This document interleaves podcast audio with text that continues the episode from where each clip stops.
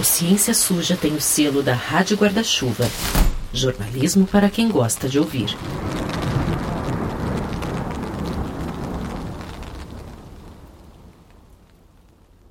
Oi, se você ainda não ouviu os outros quatro episódios da nossa temporada, a gente sugere parar aqui e voltar para eles. As coisas vão fazer mais sentido se você seguir nessa ordem. Ah, e o Ciência Suja tem um programa de financiamento coletivo que é importante para a continuidade do nosso projeto. São diferentes planos com benefícios exclusivos a partir de 10 reais mensais. Para saber mais, acesse o nosso site, o cienciasuja.com.br e clique na aba Apoie o Podcast. Legal. É, na, na, sua apresentação lá no, no Encontro Serrapilheira, você apresentou uma foto ali. O nosso editor que você ouviu aí, o Felipe Barbosa, matou todo mundo do Ciência Suja de inveja e em outubro foi para o encontro anual do Instituto Serra Pilheira, que esse ano aconteceu na praia de Pipa, no Rio Grande do Norte. Era cada foto que ele mandava no grupo de WhatsApp que eu vou te falar, viu? Mas tirando os golfinhos, o mar paradisíaco, a pousada pé na areia, a brisa fresca, o cuscuz com queijo coalho, o suco de caju, o happy hour estendido, e teve as palestras também, né? Claro.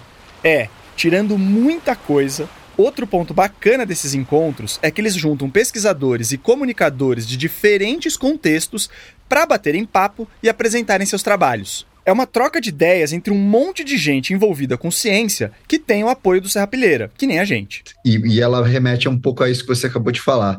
Queria que você descrevesse a foto, o que, que tem na foto ali. Num dos dias em Pipa, o Felipe viu a apresentação do trabalho do Vitor Júnior Lima Félix, um pesquisador indígena paraibano do povo potiguara, que tem mestrado e doutorado em ciência do solo pela Universidade Federal da Paraíba, a UFPB, e foi aí que ele viu a tal foto. A foto eu coloquei justamente porque significa muito de minha identidade e de minha pesquisa, né? Esse aí é o Vitor. E a fotografia da apresentação dele é da época que ele estava fazendo o trabalho de conclusão de curso em agroecologia. Isso lá em 2013. Naquele momento estava membro da comunidade, um deles era meu avô.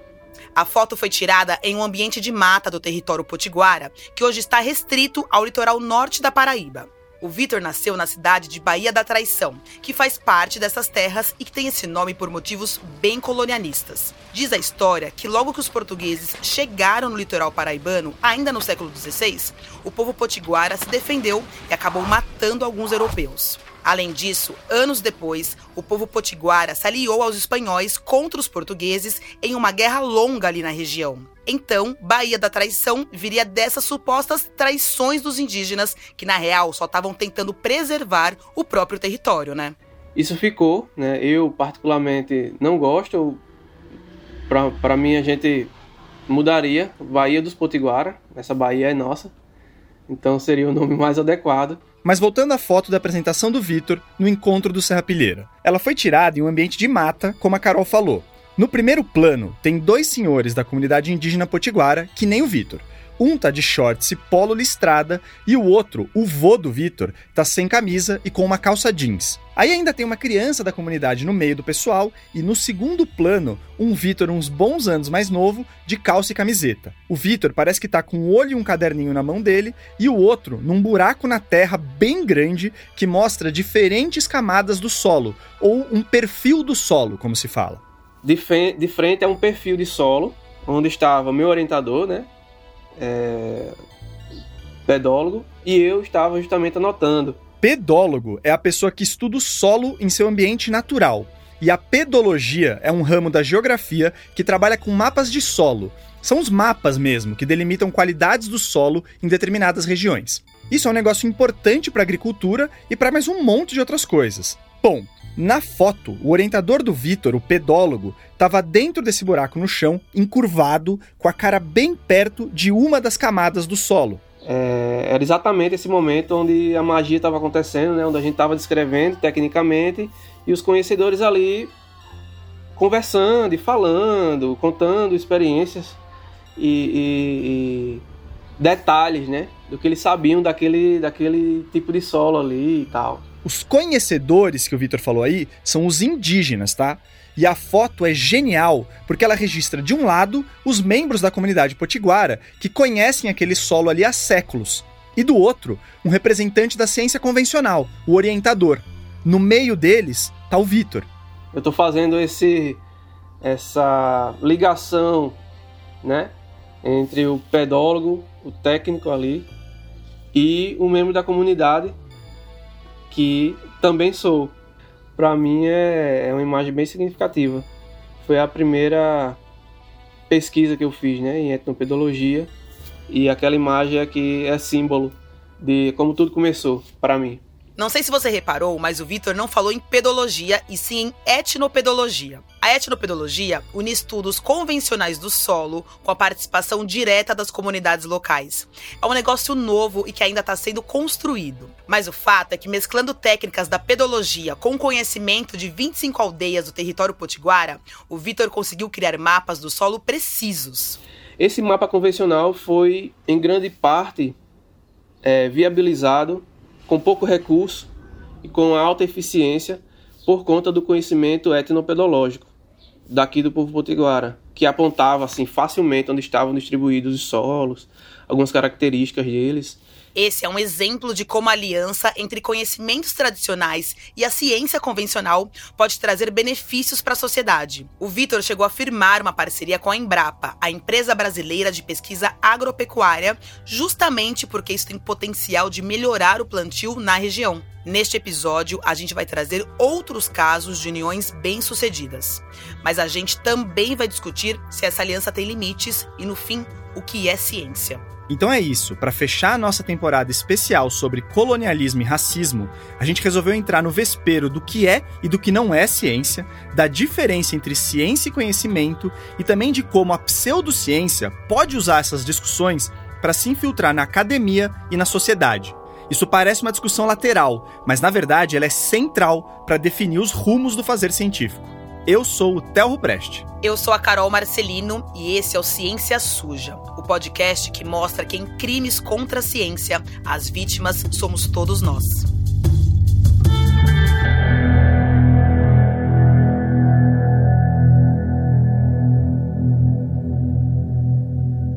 Acho que principalmente depois da pandemia de Covid, a palavra ciência caiu na boca do povo. Mas você já parou para pensar em como você definiria ciência? Bom, eu sou membro da Rede Consciência, que é a rede brasileira de jornalistas e comunicadores de ciência. Essa organização reúne pesquisadores interessados em divulgação científica, jornalistas, RPs e outras pessoas da área. E ela tem um grupo de WhatsApp bem ativo. O pessoal fala de tudo ali, de física quântica a BBB. Aí eu soltei uma mensagem nesse grupo pedindo para esse pessoal que discute ciência todo dia definir em menos de 25 segundos o que eles acham que é ciência ou a essência da ciência. E olha só o que apareceu. Ciência é a melhor maneira que a humanidade encontrou para conhecer e fazer previsões sobre o mundo em que vivemos. É por causa da ciência que nós temos, de internet de terapia gênica, de pistas sobre os caminhos que percorreram nossos ancestrais até o que nos espera nos confins do universo. Ciência, para mim, é tudo que a gente aprende de uma forma mais aprofundada sobre um assunto, é, sobre uma temática, de uma forma sistematizada e que a gente consiga encontrar soluções que beneficiem as pessoas e a sociedade de uma forma geral. Então aí o Gabriel Alves, que é jornalista, matemático e consultor do Hospital Israelita Albert Einstein, e a Fernanda Sartor, mestrando em comunicação, com definições que introduzem o assunto e caminham por um lado aspiracional. Já a Isis Rosa Nobile Diniz, que é coordenadora de comunicação do Instituto de Energia e Meio Ambiente, puxou para um lado mais objetivo e bem interessante, que toca na reprodutibilidade. Ciência é uma maneira de tentar explicar o mundo e seus fenômenos de forma que o resultado, se repetir dessa explicação, dê no mínimo semelhante. E aí tem a Meg Rodrigues, que é jornalista freelancer de ciência e meio ambiente e inclusive produziu aquele episódio nosso sobre negacionismo climático. Ela colocou o termo construção social no meio da definição dela e a gente vai falar disso depois, ouve aí. Ciência, para mim, é uma forma eficaz e interessante de conhecer a realidade e resolver problemas. E funciona porque tem um método sólido e um monte de gente para garantir que esse método seja seguido, né? E é uma construção social que funciona justamente porque não depende da vontade ou da iluminação de um fulaninho ou de outro, e é um sistema que vai se ajustando conforme ele avança. Então, bem legal, né? Tem outras definições ótimas que o pessoal da Rede Consciência mandou, mas a gente vai deixar essas para depois dos créditos, no fim do episódio. Aliás, se você trabalha com comunicação dentro da área da ciência, considere virar um membro da Rede Consciência. No www.redeconsciência.org dá para ver todos os benefícios, mas o principal é estar tá em contato direto com esse povo super disposto a ajudar. Valeu, viu, gente? Além da turma da Rede Consciência, a gente também lê uns clássicos para ver como os autores enxergam a ciência. Uma das definições mais poéticas é do Carl Sagan, no livro O Mundo Assombrado pelos Demônios. Ouve aí. No coração da ciência, existe um equilíbrio essencial entre duas atitudes aparentemente contraditórias: uma abertura para novas ideias, por mais bizarras ou contrárias à intuição, e o exame cético mais implacável de todas as ideias, antigas e novas. O empreendimento coletivo do pensamento criativo e do pensamento cético, atuando em conjunto, mantém a ciência em andamento. No entanto, há certa tensão nessas duas atitudes aparentemente contraditórias. Interessante, né? Segundo Sagan, a ciência está disposta a se embrenhar em quase qualquer pergunta, mas por outro lado, ela é extremamente crítica antes de aceitar qualquer resposta como minimamente válida. Mas para se aprofundar na definição de ciência e para colocar isso no chão também, a gente entrou em contato com o Walter e o Ricardo Terra.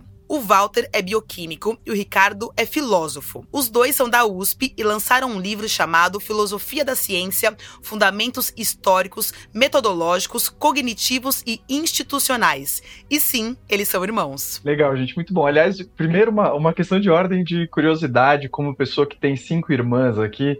Como é que foi para vocês construir esse projeto junto? Brigar nunca brigamos, mas discordamos faz décadas que a gente discorda. Então esse livro aí começou meio um gozando um outro, que era muito é, pensamentos muito fechados.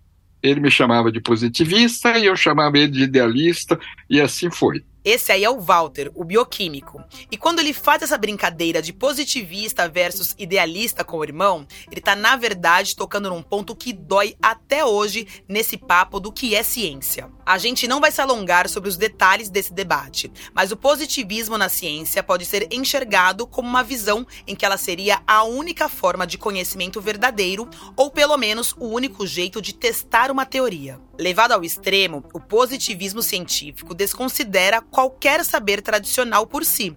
Tudo precisaria passar pela ciência convencional para ser considerado. É um negócio que na academia já caiu por terra. Tem muitos outros sistemas que podem produzir conhecimento, embora não seja o mesmo tipo de conhecimento que o científico. Só que o debate pega fogo na mesa de bar e também em esferas públicas, porque esse positivismo raiz bate de frente com os idealistas, que é como Walter Terra tirava sarro do Ricardo, o irmão filósofo. De novo ficando no raso, a versão mais radical de idealismo diz que tudo que a gente vê ou sente só é resultado das nossas ideias. Então essa história de tentar encontrar uma única realidade, uma verdade que explique as coisas é besteira, porque a realidade estaria só na cabeça de cada um.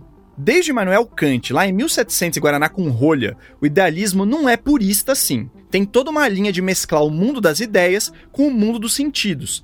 Mas o ponto é que diferentes versões desse idealismo mais puro são usadas até hoje de subterfúgio toda vez que evidências científicas mostram que uma terapia alternativa X não tem evidência de eficácia, por exemplo. Quer ver? Pega aquele seu amigo mais gratiluz e nada contra de verdade, a gente tem vários amigos assim, tá, gente? E experimenta falar para ele que o reiki foi testado pelo método científico e não trouxe resultados positivos para além do placebo. Aliás, o reiki foi criado em 1922, então a ideia de ser medicina tradicional é um pouco esquisita, a não ser que você ache que a aspirina, que é de 1894, seja medicina tradicional.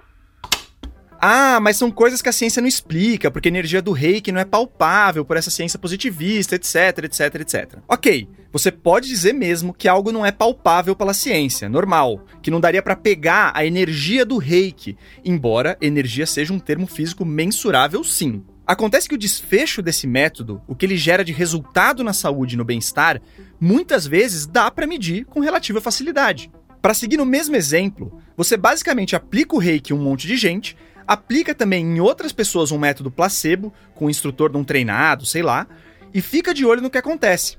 Isso já foi feito para depressão, ansiedade, dor, recuperação de um AVC. E as evidências são sempre insuficientes ou enviesadas por falhas metodológicas. Então não daria para dizer pela ciência que o reiki é um tratamento efetivo para qualquer condição. A gente vai tocar nisso por um outro ângulo depois, mas em resumo, a ciência não é a única forma de conhecimento válida. Só que ela é uma ótima maneira de tentar oferecer respostas objetivas, entre aspas, para algumas perguntas. Por mais incômodas que sejam essas respostas, por mais que elas balancem nossas crenças. No caso de tratamentos como o reiki, ou do jeito mais seguro de fazer um avião voar, ter essa resposta objetiva pode ser muito importante. Então, assim, dá para entender porque o Ricardo e o Walter Terra monopolizaram os bons almoços de domingo em famílias com esses papos sobre o que é ciência. Mas no fim, eles conseguiram traçar um caminho do meio entre o positivismo puro e o idealismo radical, que está escrito naquele livro deles.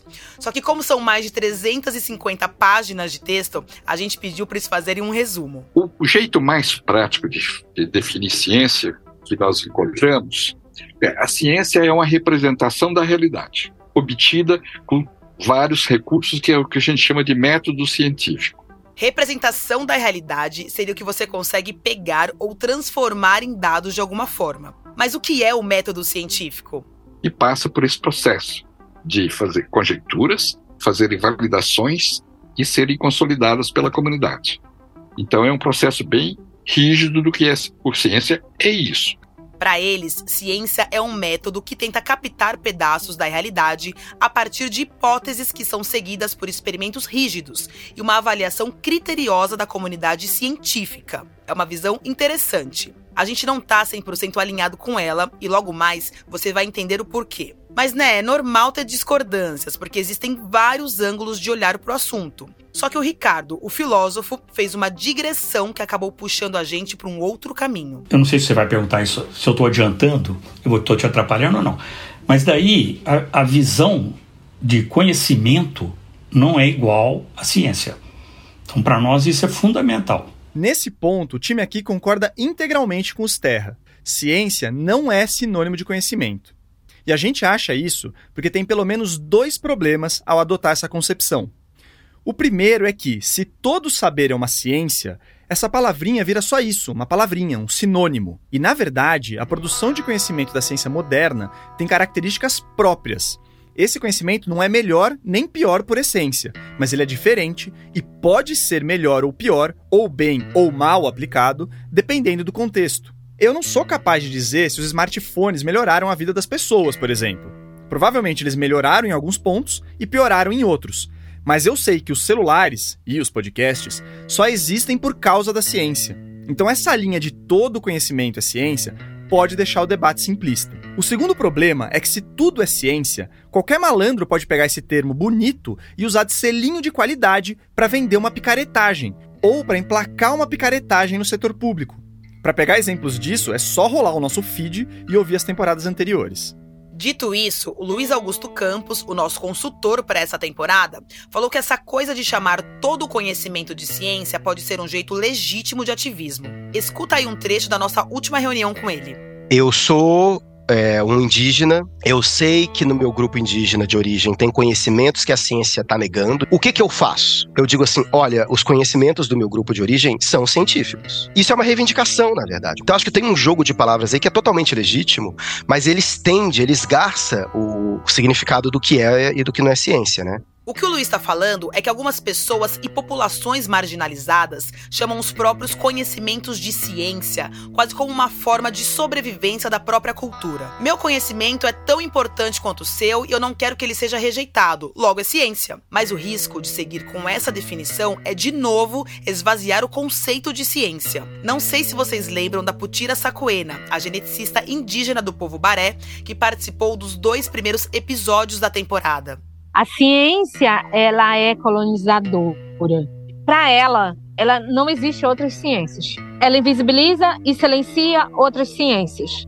E aí a gente pensa muito nisso, né? Será que vale a pena agora a gente lutar pelas nossas ciências ou a gente vai deixar sendo engolido por essas pessoas, né? Esse sistema de pessoas.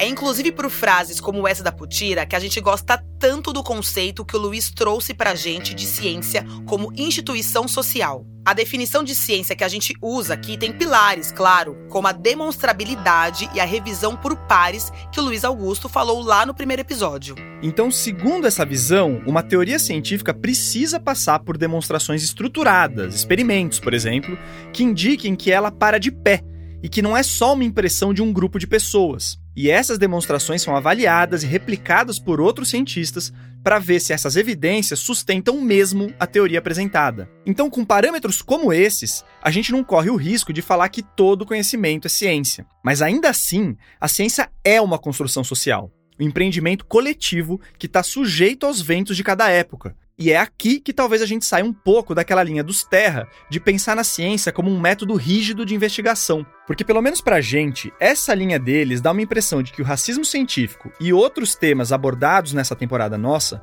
são coisas externas da ciência. São erros que algumas pessoas cometeram de sacanagem. E tem casos assim mesmo. Existe fraude na ciência, assim como em tudo na vida. Só que o ponto é que muitos dos problemas que a gente viu nesses episódios correm por dentro da ciência.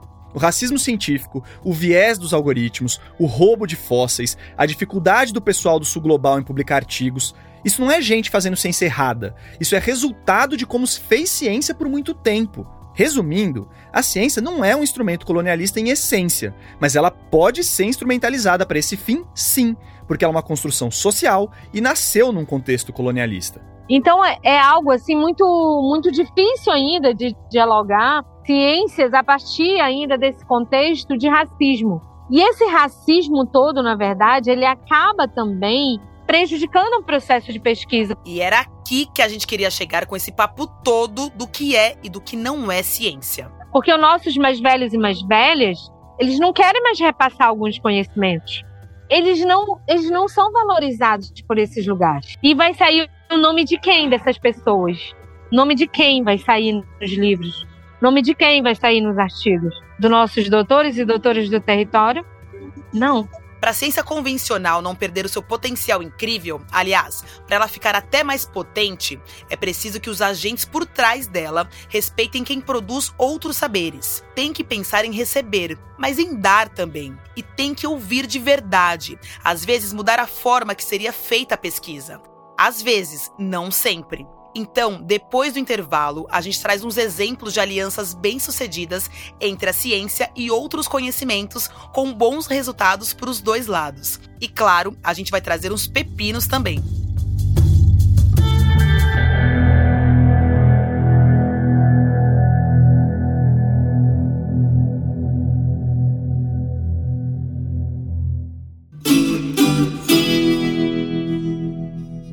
A gente já falou mas só para lembrar que o Ciência Suja tem o apoio do Instituto Serra Pilheira, que fomenta a ciência e a divulgação científica no Brasil.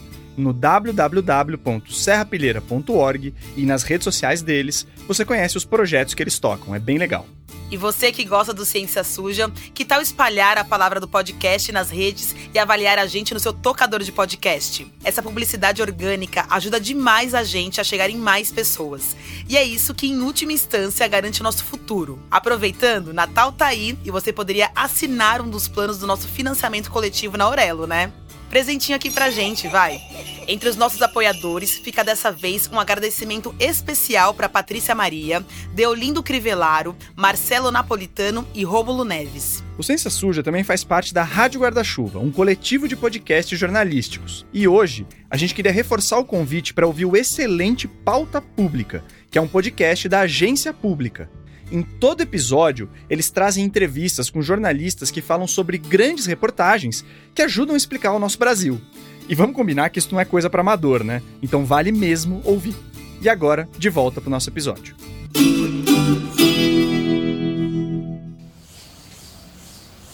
A comunidade Wayampi fica em uma região amazônica do estado do Amapá. Seus membros falam tupi-guarani e estão espalhados em uma terra indígena de 600 mil hectares. E a população dos Wayampi, na, na verdade, devia, devia ter naquela época em torno de mil pessoas. Aquela época era 2005-2006, que foi quando a Joana, que você ouviu aí, começou a fazer um levantamento sobre o cultivo de mandioca pelos Wayampi. Bom, meu nome é Joana Cabral de Oliveira, eu sou hoje professora do Departamento de Antropologia da Universidade Estadual de Campinas, né, Unicamp. A Joana é filha de biólogos e isso fez crescer o interesse nessa intersecção entre a biodiversidade e os conhecimentos tradicionais. Aí lá foi ela, quase 20 anos atrás, ver a variedade de mandiocas dentro da comunidade Wayampi. Segundo a Joana, aqueles mais ou menos mil indígenas se dividiam em umas 50 aldeias. E são várias aldeias muito pequenininhas, né? E eles tinham mais de 100 variedades de mandioca. A gente está falando de, uma, de um campo de variedades muito grande, né? Então, assim, uma diversidade, o que a gente chama de agrobiodiversidade gigantesca. Uma pausa aqui. A mandioca é um cultivo de subsistência importante principalmente em países tropicais, porque ela se adapta a solos pobres, a chuvas inconstantes e a outras variáveis climáticas. E ela também é muito rica em nutrientes. Mas a, agronomia, na ciência agrônoma, e você tem artigos sobre isso, dizem que a, que a mandioca é uma planta que perdeu é, a sua capacidade de reprodução sexuada, ou seja, reprodução por semente. Na verdade, não é que perdeu, mas é que a floração seria incipiente ou bem complicada. Então, o plantio da mandioca geralmente é feito por estacas. Ou seja, você corta um pedaço de uma planta de mandioca, a estaca, e põe no solo. E aí você vai fazendo isso várias vezes. Isso significa que você está criando clones de mandioca, porque uma planta dá origem a várias outras iguais. E o problema dessa falta de diversidade é que se uma praga se instala ali, ela arrasa a plantação toda. Pega o caso do mosaico africano, uma doença que pode afetar o plantio de mandioca. Um informe antigo da Embrapa, de 2002, afirma que o primeiro registro de uma forma devastadora de mosaico em mandioca ocorreu em Uganda em 1989. Foi disseminado no Quênia em 95, no sul do Sudão em 97 e na República Democrática do Congo e na Tanzânia em 98. De 92 a 97, estima-se que o mosaico africano causou 60 milhões de dólares de prejuízo por ano só em Uganda. No Quênia, foram mais 10 milhões por ano. Uma alternativa da ciência é tentar selecionar mandiocas mais resistentes, o que é difícil se toda estaca é um clone. Outra é fazer mudanças genéticas em laboratório que tornem essas plantas imunes às pragas. Só que o mercado de plantas e sementes transgênicas é problemático para quem não é latifundiário, por um monte de razões que a gente não vai entrar aqui. Mas o fato é que, para plantações de subsistência ou de pequeno porte, lidar com essa falta de diversidade da mandioca é um desafio. Aí a gente volta para aquela biodiversidade absurda de mandiocas que a Joana viu entre as plantações Wayampi. Também registrei isso, né? Que esses povos indígenas eles reconhecem é, plantas de mandioca que são nascidas de semente. Os OMP falam, olha, tem, tem as mandiocas de flor. Opa, então daria para gerar mandiocas por sementes, por reprodução sexuada,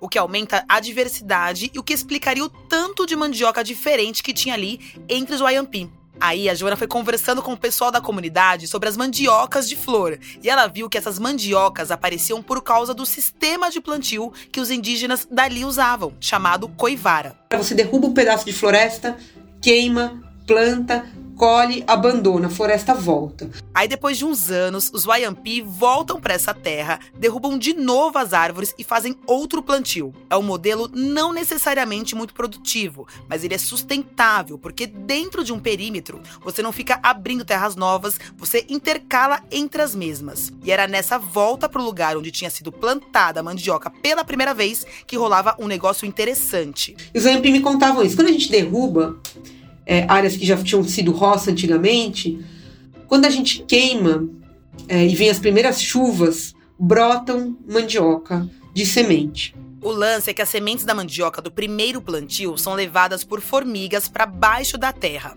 Aí ficam dormentes por um bom tempo, até que o estresse do fogo da queimada pro segundo plantio estimula elas a brotar. Aí os YMP selecionam as plantas que acham mais bonitas, que têm cores ou formatos bacanas e saem clonando elas pelo modelo de estacas. Foi isso que gerou aquela diversidade gigantesca que a Joana falou. Esse fenômeno já foi descrito por outros pesquisadores em outras comunidades, e a Joana está começando a espalhar esse conhecimento.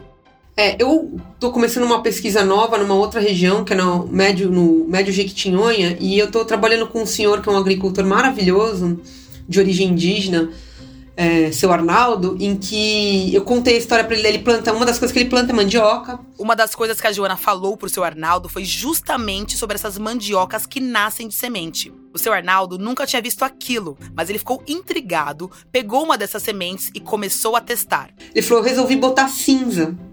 Porque a senhora me falou que era quando que queimava, que dava, então resolvi agora tentar plantar semente com cinza. E deu certo. E ele tá com dois pezinhos assim, ó, de mandioca, é, vindos de semente. E ele me manda semanalmente vídeos do, do desenvolvimento dessas plantas. E ele tá, e ele tá super, assim, ficou extasiado e falando para os outros agricultores: vocês não sabem, mandioca nasce de semente. Então, assim, é um modelo que vai revolucionar a agricultura convencional? Provavelmente não o cultivo por sementes da mandioca ainda parece meio complicado de ser aplicado em larguíssimas escalas. Mas esse conhecimento YMP abre as portas para um tipo de plantação de subsistência com menos risco de sofrer com pragas.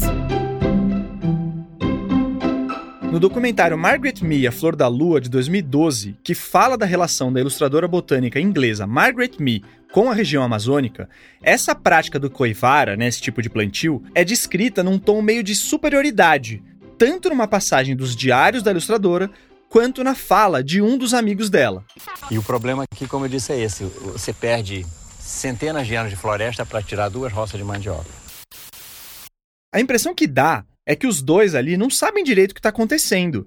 Do jeito que é descrito, parece que eles estão falando de uma prática predatória, rudimentar, primitiva mesmo. Aquilo aparece como uma consequência da pobreza do solo e da precariedade da região. Essa é só uma historinha para ilustrar como uma prática tradicional que tem seus méritos é muitas vezes vista como inferior por gente que simplesmente não conhece os povos dali e, na verdade, nem sabe do que está falando.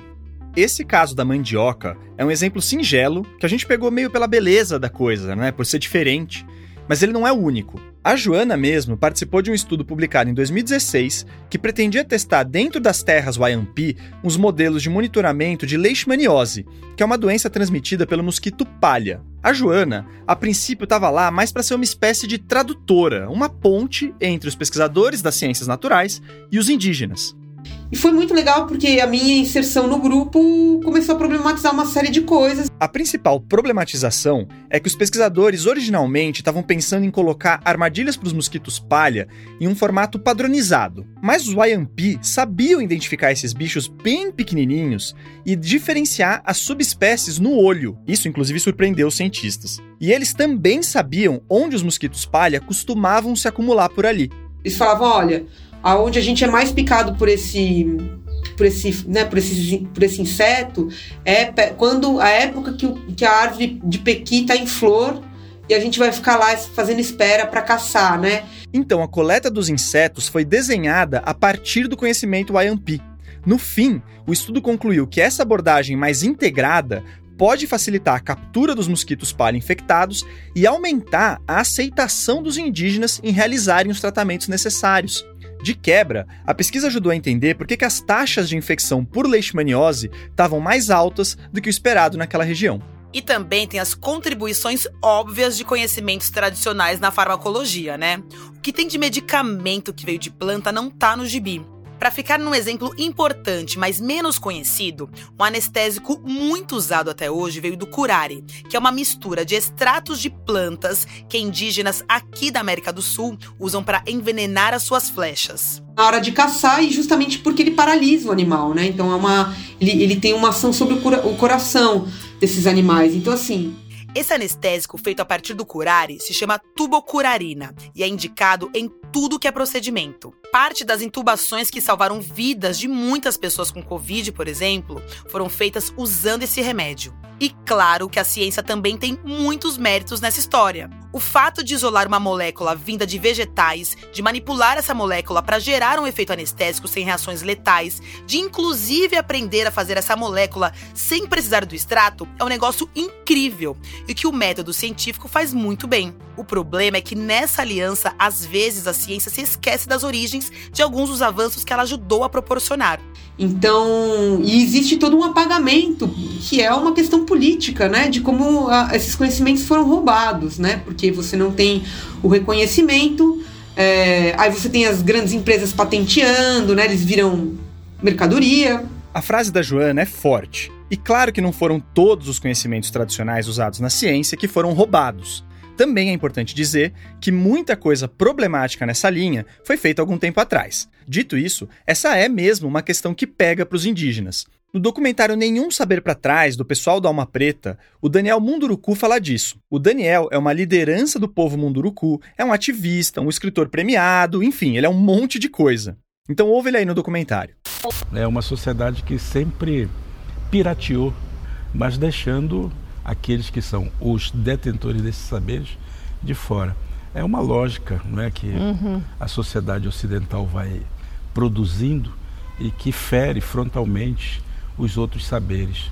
Isso só tem gerado exatamente esse país que nós estamos hoje, Hoje, a gente tem legislações para proteger comunidades tradicionais de pesquisas antiéticas e para garantir que, se sair um remédio ou uma outra tecnologia que gere lucro a partir de conhecimento delas, essas comunidades ganhem alguma grana. Esse papo leva para a importância de pensar nas devolutivas que a ciência deve trazer para as comunidades. A Joana, por exemplo, serviu muito de interlocutora e também deu aulas para os YMP e para agentes de saúde indígenas, entre outras coisas. Quem também falou disso com a gente foi o Isaac João, da etnia Kaiowá, do Mato Grosso do Sul. O Isaac é pedagogo e batalhou bastante para ter um mestrado em História pela Universidade Federal da Grande Dourados. E no meio do papo, a gente perguntou se a ciência poderia beneficiar os Kaiowá de alguma forma. Essas ideias que, que vêm de fora, às vezes é muito ajuda nós. Por exemplo,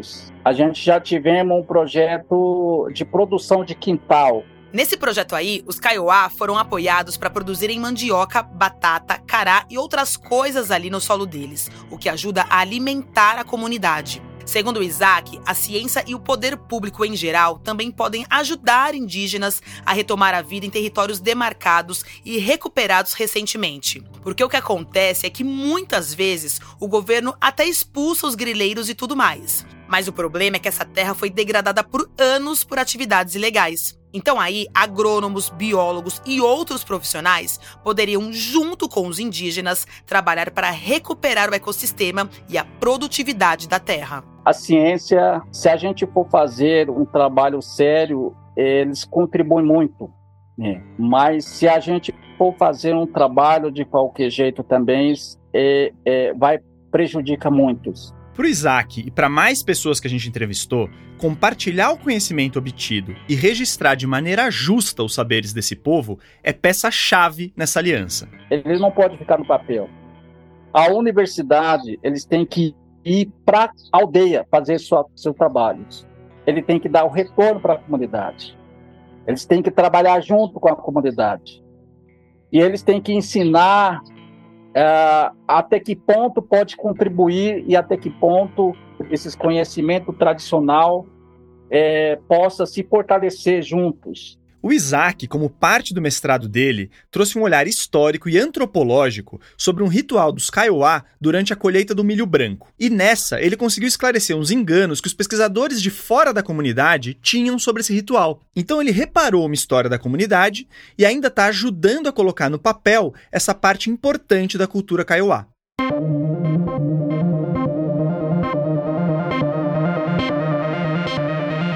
Gente vive num tempo em que a ciência é usada como selinho que muito conhecimento quer ganhar, e por outro lado, um alvo de campanhas difamatórias. O negacionismo tá aí, o movimento antivacina tá aí.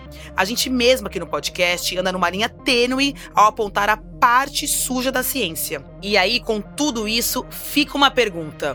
Por que confiar na ciência? Por que confiar na ciência, aliás, é literalmente o título de um livro da historiadora Naomi Oreskes, mas ele não foi traduzido para o português. Se você é ouvinte do Ciência Suja, deve lembrar da Naomi, porque ela escreveu o livro Mercadores da Dúvida, sobre a indústria do cigarro e a sua influência na ciência, que a gente aborda na primeira temporada. Enfim, essa obra dela traz diversos casos onde a ciência deu errado, como a eugenia e outras ideias meio tortas. Tem até uma polêmica com o uso diário de fio dental, mas essa a gente deixa para você ler no livro. Mas no fim, a Naomi responde que mesmo com tudo isso, dá para confiar na ciência desde que ela esteja funcionando da melhor maneira possível.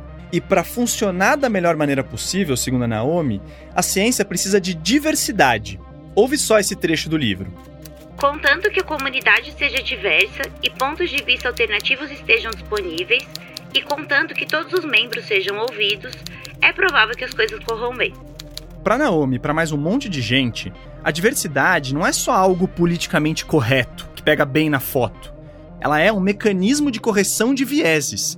Ok, faz parte do método científico tentar controlar vieses, mas eu acho que em quatro temporadas de Ciência Suja já tá bem claro que é difícil fazer isso na prática, né? Daí a importância de ter pessoas com pontos de vista diferentes. E nem só pontos de vista, na verdade. A comunidade científica precisa ser etnicamente, socialmente e culturalmente diversa. Isso porque nossas perspectivas, segundo a Naomi, são em grande parte moldadas pelas nossas experiências de vida.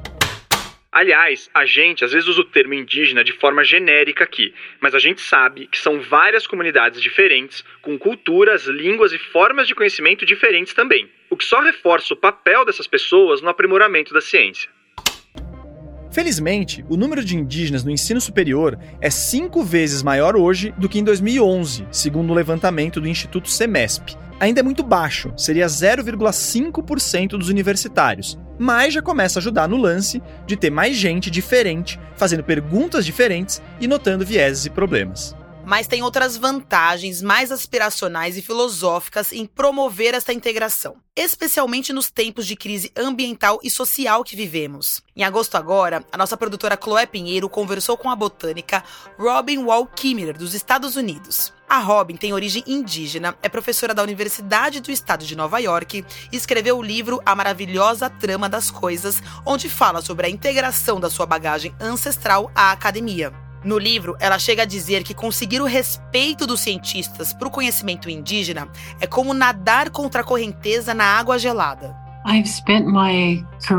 Vivi minha carreira na academia, onde o conhecimento tradicional tem sido marginalizado há muito tempo. As pessoas não o levam a sério e não reconhecem sua poderosa influência. Potential powerful influence. Para Robin, um dos benefícios de valorizar o conhecimento de povos originários é o de ver o mundo não como amontoado de objetos. Para o indígena, uma árvore não é só uma coisa a ser cortada ou estudada, mas um ser vivo, com vontade, história, família, como parte de um ecossistema complexo. A ciência indígena é, por sua própria natureza, holística. Ela leva em conta não apenas o conhecimento que obtemos do nosso intelecto e das coisas que podemos observar e medir, mas também incorpora inteligência emocional e uma perspectiva espiritual.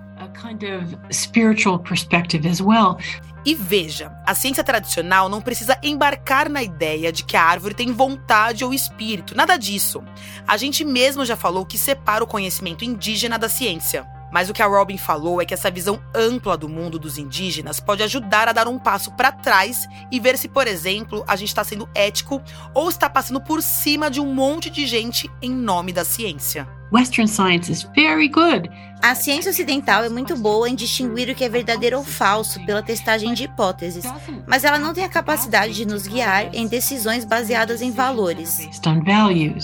O termo valor aí pode ser lido de um jeito errado, mas a Robin está falando em valor moral.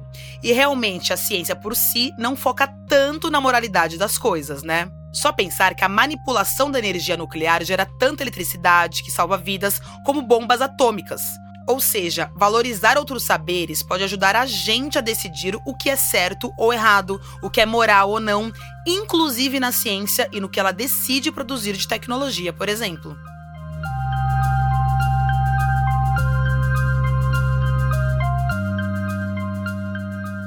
Então é isso. A ciência e os saberes tradicionais podem se aliar e se beneficiar muito com isso. Mas tem um limite de integração entre os saberes?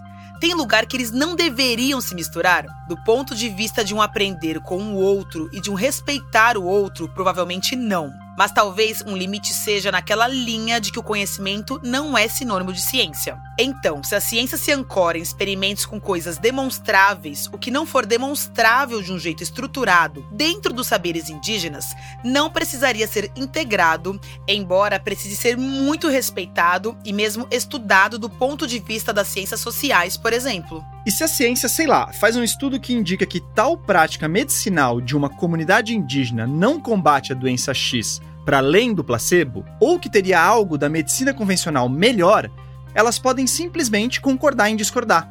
No fim, o Vitor Lima Félix, lá do começo do episódio, o pesquisador da comunidade potiguara, que é especialista em solo, falou um negócio super pragmático e verdadeiro. A fala é um pouquinho longa, mas vale ouvir. Existem um, alguns pontos que a universidade não reconhece e ela não vai reconhecer é, do conhecimento indígena. Né? aquela coisa, aquele ponto que não é observável, não é provável. Então, nós não temos preocupação com isso. Então, se ela não reconhece, não é porque ela não reconhece que não existe. Esse pensamento, essa crítica, né, tem crescido e a gente já estabeleceu isso. Mas os pontos que conhece, né, como o meu, por exemplo, de etnopedologia, dá para ter duas coisas, né? Os aspectos práticos que a gente pode contribuir e a cosmologia. Dentro da etnopedologia eu, eu tento abarcar todo esse repertório, né? Uma comunidade indígena pode seguir com suas práticas e a ciência pode simplesmente entender que isso não é assunto para suas ferramentas, ou que as suas ferramentas mostram algo diferente e vice-versa. Mas tem três negócios ligados a essa coisa de limites e aceitação entre os saberes que são tão importantes quanto complicados. O primeiro que a gente até já tocou por cima antes é o conhecimento que não é científico, mas finge ser científico. É o fulano que instrumentaliza a ciência para propor ideias maliciosas ou para vender sua solução mágica.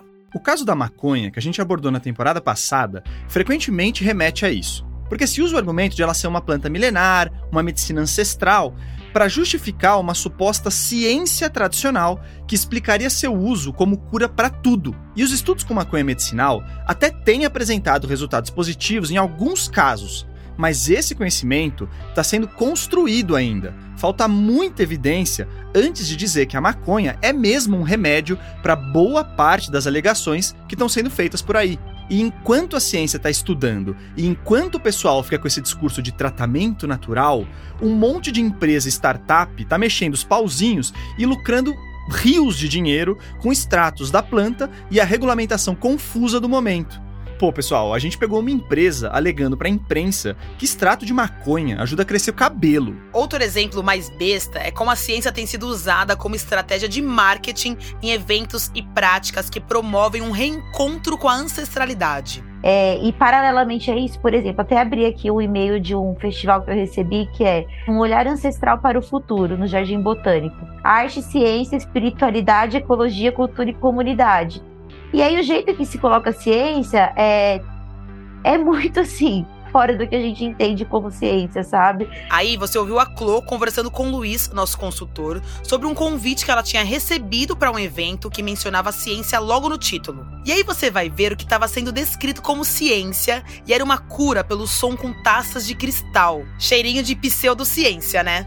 Tá, mas a Carol falou de três questões para pensar nessa conversa entre os saberes. E a segunda é: se a gente precisa respeitar todos os conhecimentos, o que a gente faz com aquelas ideias que não se pretendem científicas, mas ainda assim podem ser maliciosas? Ou seja, o cara não tá alegando que é ciência sem ser, mas ele tá numa linha meio enganosa e que não tem nada de tradicional. Nesses casos, a gente faz o quê? A gente simplesmente aceita isso como conhecimento e bola para frente? Eu perguntei isso pro Luiz durante uma das nossas consultorias, na esperança de ele me colocar num terreno seguro. Só que é, o ponto é: se a ciência não é a juíza do que é conhecimento. Ela é juíza do que é um tipo de conhecimento, que é o conhecimento científico. É, é, é quase impossível a gente estabelecer critérios universais e, e válidos para o que é, é conhecimento, né? Então o negócio é que não tem censura prévia. Todo dito conhecimento precisa ser analisado por suas particularidades. Mesmo se parecer uma pilantragem escancarada, eu vou lá, entendo de verdade a parada e beleza, se for o caso, eu aponto onde está a malandragem. Para trazer para o nosso dia a dia, pensa aqui. O xamanismo e as religiões, de maneira geral, trazem conhecimentos que não se pretendem científicos, pelo menos nas vertentes moderadas, né, gente? Mas que são legítimos, tem toda uma tradição por trás, uma construção própria. Os critérios das religiões são diferentes da ciência, mas tem bases ali, de um jeito ou de outro. Mas agora, olha para a constelação familiar. Tem um ou outro cara que finge que tem conceitos científicos nessa prática, mas não é um pleito majoritário entre os defensores dela. A gente tem um MesaCast que detalha bem a problemática da constelação familiar. Chama Constelação Familiar no Judiciário. Depois ouvi lá. Mas em resumo, essa técnica assume que atritos entre parentes ou pessoas próximas, inclusive entre os que já morreram, podem alterar um tipo de energia que conecta todos os seres vivos e que, portanto, certas angústias e problemas que a gente tem hoje podem estar ligados a esses atritos do passado. Para resolver isso, o constelador faz uma espécie de dramatização, que pode ter outras pessoas e até bichos envolvidos. O episódio 77 da Rádio Escafandro fala de uma constelação com cavalos. Bom, nesse teatro, entre aspas, a pessoa que está buscando a solução para sua dor interage com esses outros atores como se eles fossem esses parentes que estão gerando o atrito. Enfim, é mais ou menos isso. Eu, Theo, acho isso nada a ver. Mas até aí tudo bem, eu não sou muito dessas terapias alternativas. Só que a constelação familiar não é só isso. Ela foi criada por um padre alemão chamado Bert Hellinger, e esse cara disse absurdos, e não foram poucos como de que as meninas que eram abusadas por seus pais faziam isso porque as mães não davam a devida atenção ao marido. A culpa era da mulher, não do abusador, você entendeu? E você sabe como uma filha abusada pelo pai poderia se livrar desse trauma, segundo Hellinger? Fazendo uma dramatização, uma constelação, em que ela agradece a pessoa que está representando o pai pela experiência. Agradece. O Bert Hellinger morreu em 2019 mas a marca que ele criou tá aí gerando bastante dinheiro em cursos, livros, capacitações. E tem mais coisa, e não é coisa boa. Então eu posso dizer que não tem conhecimento ali na constelação familiar? Sei lá, talvez a ciência não possa, por mais que isso me doa. Mas eu posso criticar sim e eu posso mostrar como esse suposto conhecimento tem bases horrorosas e benefícios duvidosos, inclusive com riscos para a saúde mental. E eu posso usar o método científico para fazer essas críticas. Nesse sentido, cabe dizer que o Conselho Federal de Psicologia, que disse apoiar na ciência, proibiu que psicólogos pratiquem a constelação familiar. Já o SUS, por meio das práticas integrativas e complementares em saúde, as PICs, e o nosso judiciário, ainda incorporam essa prática em certas instâncias. Aí a gente cai na terceira questão que eu falei que tinha nesse debate, que é Especificamente no setor público, algum tipo de conhecimento não deveria ser válido? Ou algum tipo de conhecimento deveria ser priorizado? Esse ponto pega tanto aqui no nosso grupo que a gente já tinha perguntado sobre isso para o Luiz na primeira consultoria. Eu acho que a definição dessa régua é muito mais política do que científica e eu acho que isso não é ruim, não. O que o Luiz defendeu é que não cabe à biologia, à física, à química ou a outros campos da ciência definirem sozinhos o que é política pública e o que não é. A ciência é uma ferramenta e uma ferramenta ótima para ajudar a embasar políticas públicas, sem dúvida nenhuma, mas ela não é a única. E digo mais: um campo da ciência pode conflitar com o outro. O político ou gestor público que só olha para a biologia ou para a medicina baseada em evidências pode cortar um programa de atendimento à saúde que incorpore tradições locais, porque não há evidências de que essas práticas tragam benefícios para a saúde. Agora, se ele incorporar a ciência política e a sociologia, esse mesmo gestor pode entender que manter essas tradições locais no atendimento à saúde geraria uma maior aceitação a outros tratamentos e ao Estado como um todo. E ele também poderia entender que isso pode gerar votos. E além disso, os políticos podem sim usar ferramentas de fora da ciência para fazer uma gestão que beneficie o povo. Muita coisa que a gente faz hoje não tem ciência envolvida. Enfim, isso é tema para mais uma temporada inteira, então a gente não vai se alongar. Mas o que dá para dizer é que, pra gente, a ciência é particularmente útil para embasar a gestão pública, porque ela almeja eliminar vieses e ela pretende ser universal. Eu acho que o conceito de universalidade fornece o guia fundamental um dos guias fundamentais de como a ciência opera. Para isso está válido, isso tem que estar válido no universo.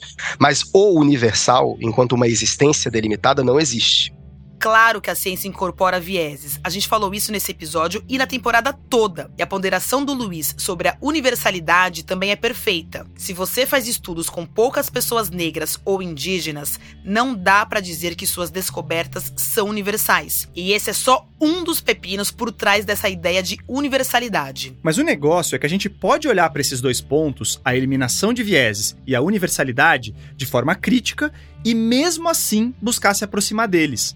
Quando a ciência pega uma molécula, aplica essa molécula em um grupo e aplica um placebo visualmente parecido em outro grupo, sem que esses grupos ou os aplicadores saibam o que é o que, ela está usando vários recursos que ela desenvolveu com o tempo para tentar tirar confusões da frente e ver se essa molécula pode ser um tratamento com benefícios significativos, para além do placebo. E não, a gente não vai entrar no mérito se dar algo buscando efeito placebo é válido ou não. Quando a ciência estuda o clima e o acúmulo do dióxido de carbono e de outros gases no planeta, ela mostra como o aquecimento global é um fenômeno causado pelo ser humano no mundo todo, embora esse fenômeno afete cada local de um jeito diferente. E que o automóvel que contribui para o aquecimento global na China também pode fazer o mesmo no Brasil. Eu admito que eu sou meio devoto da ciência, mas pensando nessas coisas, eu, pelo menos, acho que onde a ciência tem informação minimamente confiável para dar, as autoridades deveriam escutar elas podem usar outras ferramentas, claro, mas elas também não precisam desconsiderar a ciência, que é o que acontece muitas vezes. Incorporar a ozonoterapia no SUS, sendo que a ozonoterapia não tem nada de tradicional, é cara, não traz benefícios e pode gerar riscos, é dar o dedo do meio para a ciência. Principalmente se você faz isso fingindo que a ozonoterapia tem base científica, o que foi mais ou menos que rolou com a lei que o Lula sancionou agora em 2023. O gestor público pode dar o dedo do meio para a ciência? Pode. Mas aí cabe à sociedade criticar ou não por isso. Eu certamente critico nesse caso. Para mim, topar essa lei da ozonoterapia foi aceitar um lobby que tá gerando receita para negacionista e acomodar uma vontade política esdrúxula da oposição. Quando a gente aqui fala em decolonizar a ciência, a gente tá falando no sentido de que isso pode melhorar essa ciência que tá aí. Se a ciência como a gente conhece abrir espaço para mais pessoas de diferentes contextos, os vieses podem diminuir. Se a ciência entender que excluiu muita gente de seus estudos no passado e começar a remediar isso, suas descobertas podem ser mais universais, entre aspas. Então, assim como a gente é crítico com a ciência, a gente precisa ser crítico com as críticas, sabe? Falar em decolonização é importante. De novo, estamos aqui fazendo uma temporada temática disso, né? Mas transformar esse assunto em um papo genérico sobre como, no fim, tudo é igual, ou sobre como a ciência de hoje não vale nada, abre uma porta enorme para aproveitadores de plantão para responder uma pergunta que a gente fez lá no primeiro episódio, não, a gente não acha que a ciência precisa ser implodida, mas para melhorar, ela precisa se esforçar muito mais para ser inclusiva. Isso não é detalhe, não é para fazer RP não é só para diminuir a desigualdade social. Isso é para preservar o futuro dessa instituição. Para fechar a temporada com as palavras de alguém que escreveu um livro acusando racismo na ciência, fica com esse trecho do A Falsa Medida do Homem, do Stephen Jay Gould. Eu não me alio com a alegação puramente relativista que a verdade é uma noção inútil e que a ciência não oferece respostas duradouras. Eu acredito numa verdade factual e que a ciência pode aprender sobre ela, apesar disso ser frequentemente feito de um jeito obtuso e errático. Galileu não foi ameaçado de tortura em um debate abstrato sobre movimentação lunar. Ele ameaçou o argumento da igreja que gerava estabilidade social, mas logo a igreja fez as pazes com a cosmologia de Galileu. Ela não tinha opção. A Terra realmente gira em torno do Sol.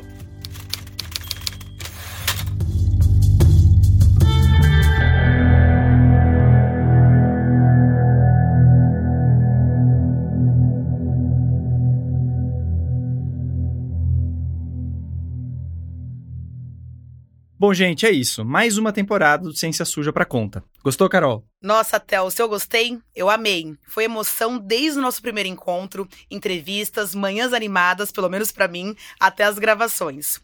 Confesso que hoje acordei nostálgica, triste por gravar o último episódio, mas ao mesmo tempo a sensação é de alegria e de dever cumprido. Essa temporada tem tudo a ver com a minha vida, com as minhas raízes e com o futuro que eu e todos os negros ainda vamos enfrentar. Mexemos em feridas que não foram fáceis para mim, mas foram necessárias para a ciência enxergar que nós negros Sim, temos vidas e almas e precisamos ser olhados e cuidados com todo respeito. Quero agradecer demais a toda a família Ciência Suja que me recebeu de braços abertos. Essa equipe é comprometida no sentido raiz mesmo. É lindo ver como todos trabalham para entregar o melhor e a gente entregou mesmo, o melhor. Boa, Carol. Super obrigado por estar aqui com a gente. Foi incrível estar com você mesmo, de verdade. E acho que você contribuiu demais aqui para essa temporada.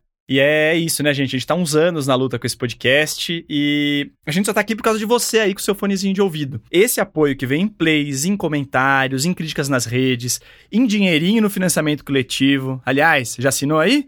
É, é esse apoio que faz a gente crescer, amadurecer e conseguir tocar uma temporada toda sobre colonialismo e racismo na ciência. Cara, que tema instigante e que tema difícil. Eu acho que no fim a gente mal trouxe respostas, mas eu nunca aprendi tanto na minha vida. Esse processo de aprendizado, aliás, tem um guia com nome e sobrenome: Luiz Augusto Campos. Luiz, cara, você é incrível. Obrigado por dedicar tempo, carinho e cérebro para o nosso projeto. Oi, Theo, Carol, sou eu que saio dessa temporada com o cérebro mais rico. Aprendi muito com vocês e também com Chloé, com Felipe, com Pedro. Mas confesso também que eu tô com o coração apertado aqui porque acabou, né? É, de todos os projetos em que me envolvi nos últimos tempos, sem dúvida nenhuma, Ciência Suja foi o mais instigante e o mais prazeroso para mim. Então, é, foi uma honra e obrigado por me deixarem passar de fã do Ciência Suja a consultor. É, mas vou continuar como fã aí nas próximas temporadas, ouvindo e aprendendo com vocês. Um grande abraço.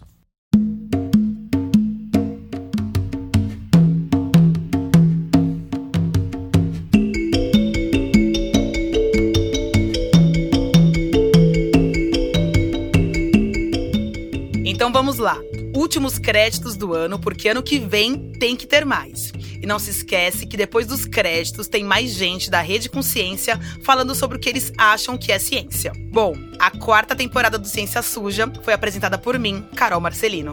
E por mim, Terro Preste. Para essa temporada toda, nós tivemos a consultoria do professor Luiz Augusto Campos. Esse episódio foi produzido pela Carol, por mim, pela Chloé Pinheiro, pelo Pedro Belo e pelo Felipe Barbosa. Todo mundo aqui do time. O roteiro é do Theo, da Chloé Pinheiro e do Pedro Belo, com apoio de toda a equipe. A edição de som, os ambientes sonoros e as trilhas originais são do Felipe Barbosa. Nesse episódio, nós usamos trechos dos documentários Nenhum Saber para Trás, do pessoal da Alma Preta, e do Margaret Me e a Flor da Lua. As vozes complementares são de Chloé Pinheiro, Felipe Barbosa e Pedro Belo. As artes das capas e o projeto gráfico do Ciência Suja são da Mayla Tanferri e do Guilherme Henrique. E ficaram boas demais as artes dessa temporada, hein? Parabéns, gente. O nosso site foi desenvolvido pelo estúdio Barbatana, das incríveis Amanda Tagliari e Ana Cossermelli. Nele ou no seu tocador favorito e no YouTube, você encontra todos os episódios do Ciência Suja. Siga a gente também nas redes sociais. O Ciência Suja tá no Instagram, no Twitter, no Facebook e no TikTok. É isso aí, bora pro pós-crédito.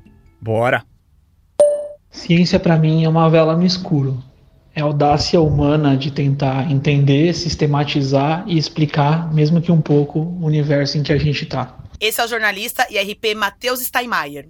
E agora vamos de Monique Oliveira, que é jornalista, doutora em ciências pela USP e é responsável pela diretoria de rede da Rede Consciência. A ciência, a partir dos estudos sociais de ciência e tecnologia, é vista como as ciências, tem uma definição bastante plural a partir da história da ciência, dos discursos, da materialidade, dos atores e como esse, cada campo do conhecimento se conformou. Tradicionalmente, você tem a ideia de que a ciência é uma forma de confrontar uma hipótese com dados que podem ser de natureza qualitativa, compreensiva e quantitativa, estatística e factual. O Eduardo Finher, imunologista, pesquisador e divulgador científico, também mandou para a gente a sua compreensão de ciência.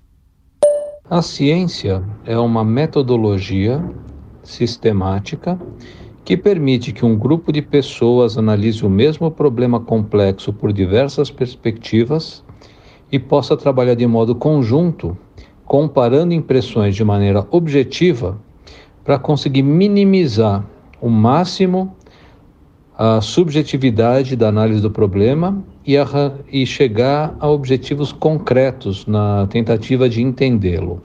O jornalista Moura Leite Neto, doutor em ciências e diretor da Censo Consultoria de Comunicação, colocou até os Flintstones e os Jetsons para jogo. A ciência é tudo aquilo que está ao nosso redor. É a sua evolução que nos faz viver com mais conforto que os Flintstones e seguir na direção daquilo que vemos em Os Jetsons. E para fechar, fica com a jornalista especializada em saúde, Sil Cordeiro. Ciência, para mim, é vida. É a arte que permite a gente responder todos os questionamentos que a gente tem sobre a nossa existência e sobre tudo que está à nossa volta. É aquilo que mata a minha curiosidade sobre o mundo, o universo, o planeta. É aquilo que faz brilhar os meus olhos. Ciência é tudo.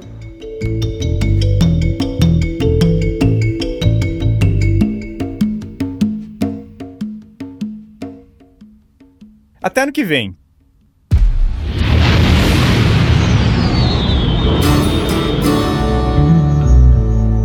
Nove reportagens.